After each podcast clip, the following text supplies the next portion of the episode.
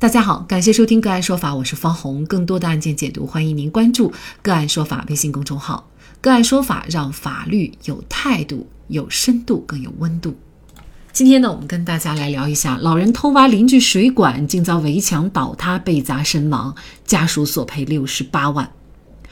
福建省厦门市海沧区，拾荒者老王路过一处正在拆除的宅基地时，看到墙边裸露在外的水管，老人上前徒手开始挖掘。老王的两个孩子常年在外地打工，不经常回家，为了生活的开销，老人经常捡一些废品卖钱。那天早上，老王像平时一样骑着三轮车出门，路过了李家正在施工的工地，看到围墙边上裸露在外的水管以后，他选择跳进水坑，试图将水管，试图将水管挖出。案发之后，相关部门调出事发路段的监控视频中，可以看到水管一半埋在土里，一半露在外面。水管比较长，老王左右往返多次，全方位开挖水管周围的土。路边有邻居经过时，还和老王打了招呼，还提醒他不要一直挖围墙边的土，不太安全。但是老王并没有注意，继续埋头干活，这也导致了悲剧的发生。就在老人挖到紧挨墙角的水管时，围墙突然倒塌，老人瞬间被砸在墙下，不幸身亡。老人是在靠近围墙的位置被砸，由于刚下过大雨，地基里都是水坑，周围电线众多，环境比较复杂，周围的群众不敢轻易的进入工地施救。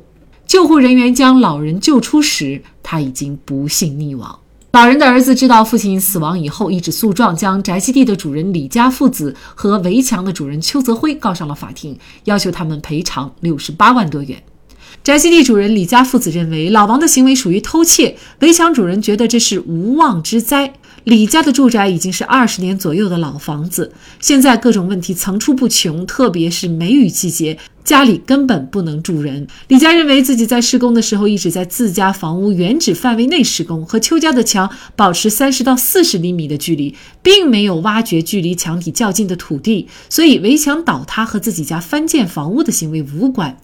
倒塌的围墙位于两栋房屋之间，围墙是邱泽辉家的一面院墙，另一边是李家正在修建的房子。邱泽辉认为自己才是受害者，围墙倒塌的责任应该由李家负责，因为家里南面和北面的围墙至今完好无损，在没有外来因素的破坏下，自己家的围墙是不会倒塌的。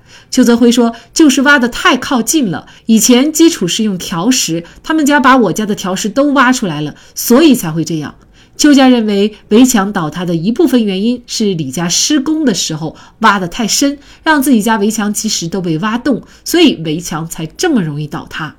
那么本案当中，围墙的主人以及正在施工的李家人，到底是否应该为老王的死承担责任？就这相关的法律问题，今天呢，我们就邀请北京市京都南京律师事务所严梅婷律师和我们一起来聊一下。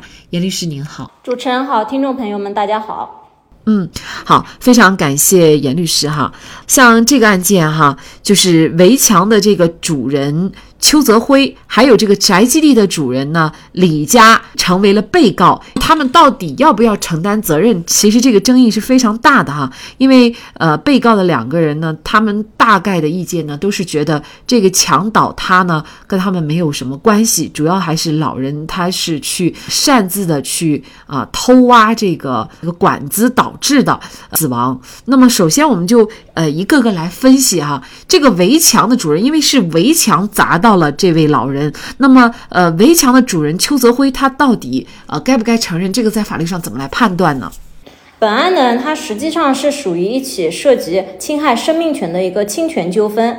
根据我国民法典的相关规定，侵权行为呢，除了几种特殊的一个无过错责任和推定过错责任外，一般是依照过错责任来承担这个赔偿责任。也就是说，行为人是有过错呢，才承担相应的责任的。在本案中呢，这个围墙的主人邱某，他是否需要承担责任，取决于对于老人的这个死亡结果，邱某是否有过错。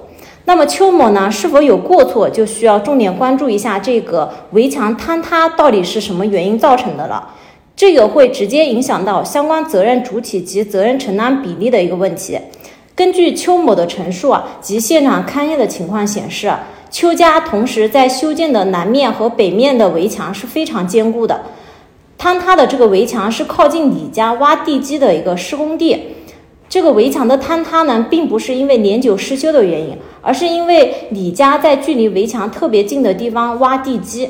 那么李家挖地基的这个行为呢，在客观上对围墙的一个安全性和稳定性是造成了一定的影响的。邱家呢，虽然是这个围墙的所有者，但是呢，围墙的坍塌并不是因为邱某的原因造成的。那么邱某呢，对于这个老人的死亡是没有过错的，呃，是不需要承担相应的一个赔偿责任的。那么李家呢，他也觉得自己没有过错，呃，为什么呢？他觉得这个墙倒塌呢，和自己家也没有关系。首先，这个墙它不是自己家的墙，另外一点呢，当时是一直下雨，导致呢。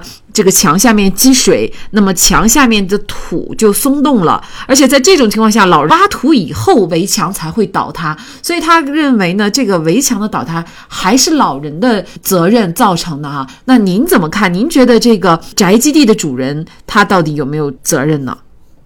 宅基地的主人李家，他是需要承担一点点责任的，因为他作为一个实际的施工人，他对施工现场负有一个注意的义务。李家呢，在这个靠近围墙处，他深挖地基，他破坏了这个围墙的稳定性，在一定程度上是增加了这个围墙坍塌的一个风险。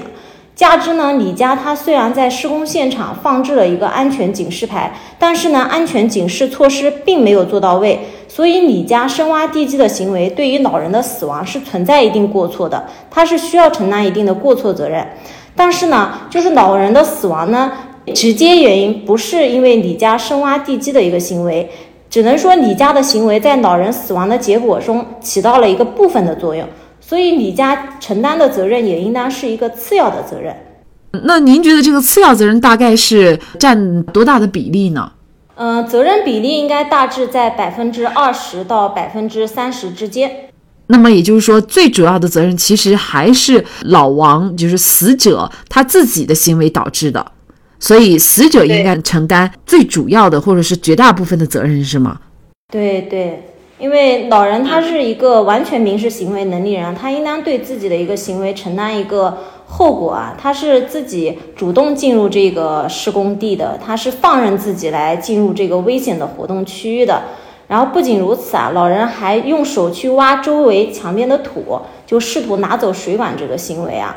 呃，他作为一个行为的实施者，他是应当能够意识到这个行为的危险性，但是他没有理会，然后最终呢导致围墙坍塌、老人死亡的后果。所以说，老人自己的行为，他是一个呃造成其死亡的一个主要原因，也是直接原因。所以呢，就老人对其死亡的结果是应该承担一个主要的责任。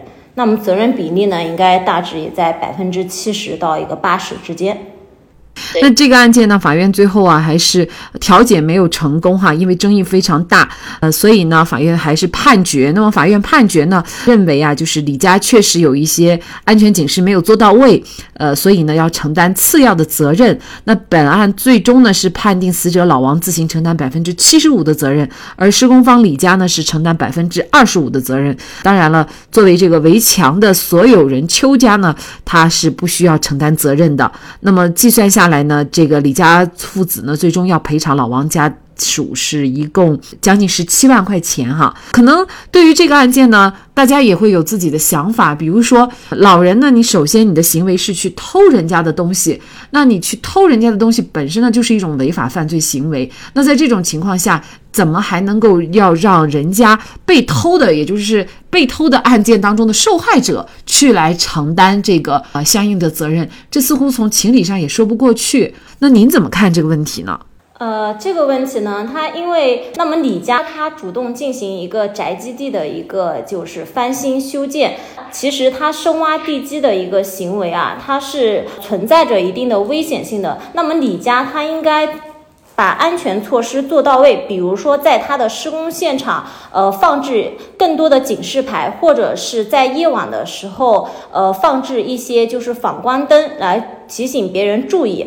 呃，就是因为他的这些安全措施没到位啊，所以他是有一定的过错。那老人呢，他虽然是存在着一个偷窃的行为啊，但是因为呢，就是你家的一个安全措施没有到位。双重作用，最终导致老人的死亡。所以说，老人虽然是偷盗行为，但是他也是对自己的行为承担了相应的后果。